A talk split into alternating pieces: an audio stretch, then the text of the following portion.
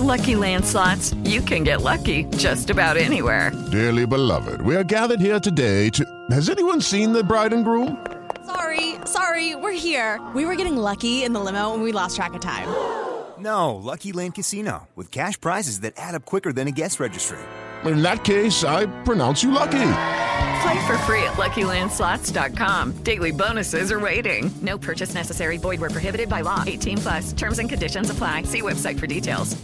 Siete en punto, panorama informativo 88.9, información que sirve. Yo soy Alejandro Villalbazo en el Twitter, arroba Villalbazo13. Es miércoles 19 de enero, Iñaki Manero. ¿Cómo estás, Iñaki? Mitad de semana, Alex Villalbazo. Amigos de la República Mexicana, muchas gracias por seguir en Panorama. Vamos al panorama COVID. La cifra de casos a nivel mundial es de 334 millones 469 mil 574 personas. El número global de personas fallecidas llegó a 5 millones 557 mil 255, de acuerdo con el gran concentrado de la Universidad Johns Hopkins. Por otro lado, un comité de la Organización Mundial de la Salud instó eh, ayer martes a los fabricantes de vacunas anti-COVID a que le proporcionen los datos que necesita para incluir sus vacunas en la lista de uso de emergencia, al afirmar que los retrasos están afectando el acceso equitativo, que ha sido el gran problema, el por qué la pandemia no se termina, pues también por la inequidad en la distribución y aplicación de vacunas.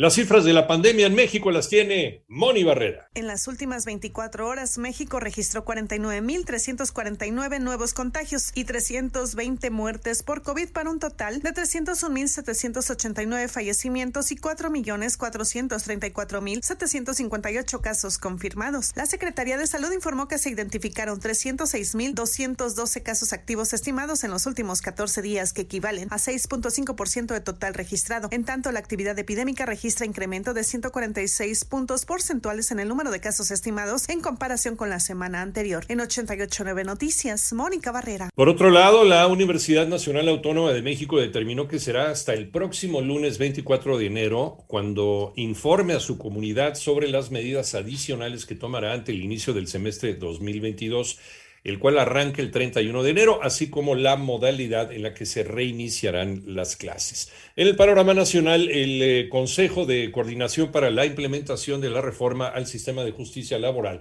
acordó solicitar al Congreso modificaciones para solicitar una prórroga de cinco meses para la implementación de la tercera etapa de la reforma laboral, ya que las entidades involucradas no cuentan con las condiciones financieras y materiales para concretarla. Un juez, un juez otorgó una suspensión provisional al ex gobernador de Veracruz, Javier Duarte de Ochoa, que impide que se ejecute alguna orden de aprehensión en su contra. Y personal del grupo Beta del Instituto Nacional de Migración recuperó el cuerpo de una menor de edad de nacionalidad venezolana sobre el margen del río Bravo, conocido como Granjas del Valle. Esto es en el municipio de Acuña, en Coahuila. La Comisión Nacional de Derechos Humanos llamó a investigar a fondo el homicidio del fotoperiodista Alfonso Margarito Martínez Esquivel. Manolo Hernández. La Comisión Nacional de los Derechos Humanos repudió el asesinato del fotoperiodista Alfonso Margarito Martínez Esquivel, ocurrido la mañana del 17 de enero al salir de su domicilio en Tijuana, Baja California, e hizo un llamado a las autoridades competentes para que, en el marco de sus atribuciones, realicen las investigaciones pertinentes hasta dar con las personas responsables. Señaló que la impartición de justicia hasta las últimas consecuencias, la investigación de los delitos cometidos en contra del gremio periodístico y la sanción contra sus agresores son acciones determinantes para reducir la violencia y los niveles de inseguridad que viven las y los periodistas. Recordó que el gremio periodístico es esencial para la consolidación de la democracia, del derecho a informar y ser informado, así como para el acceso a la transparencia. En 88.9 Noticias, Manuel Hernández. En el panorama internacional, las autoridades de Tonga, en el Pacífico del Sur, trabajan hoy miércoles en una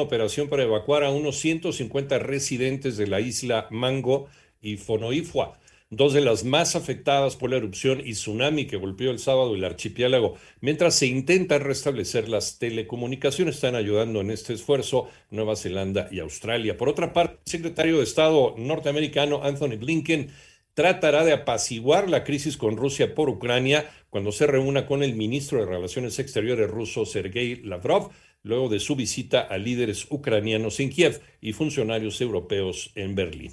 Un incendio desatado en una residencia de ancianos en Valencia, España, dejó la madrugada de hoy miércoles al menos cinco personas fallecidas y once personas hospitalizadas.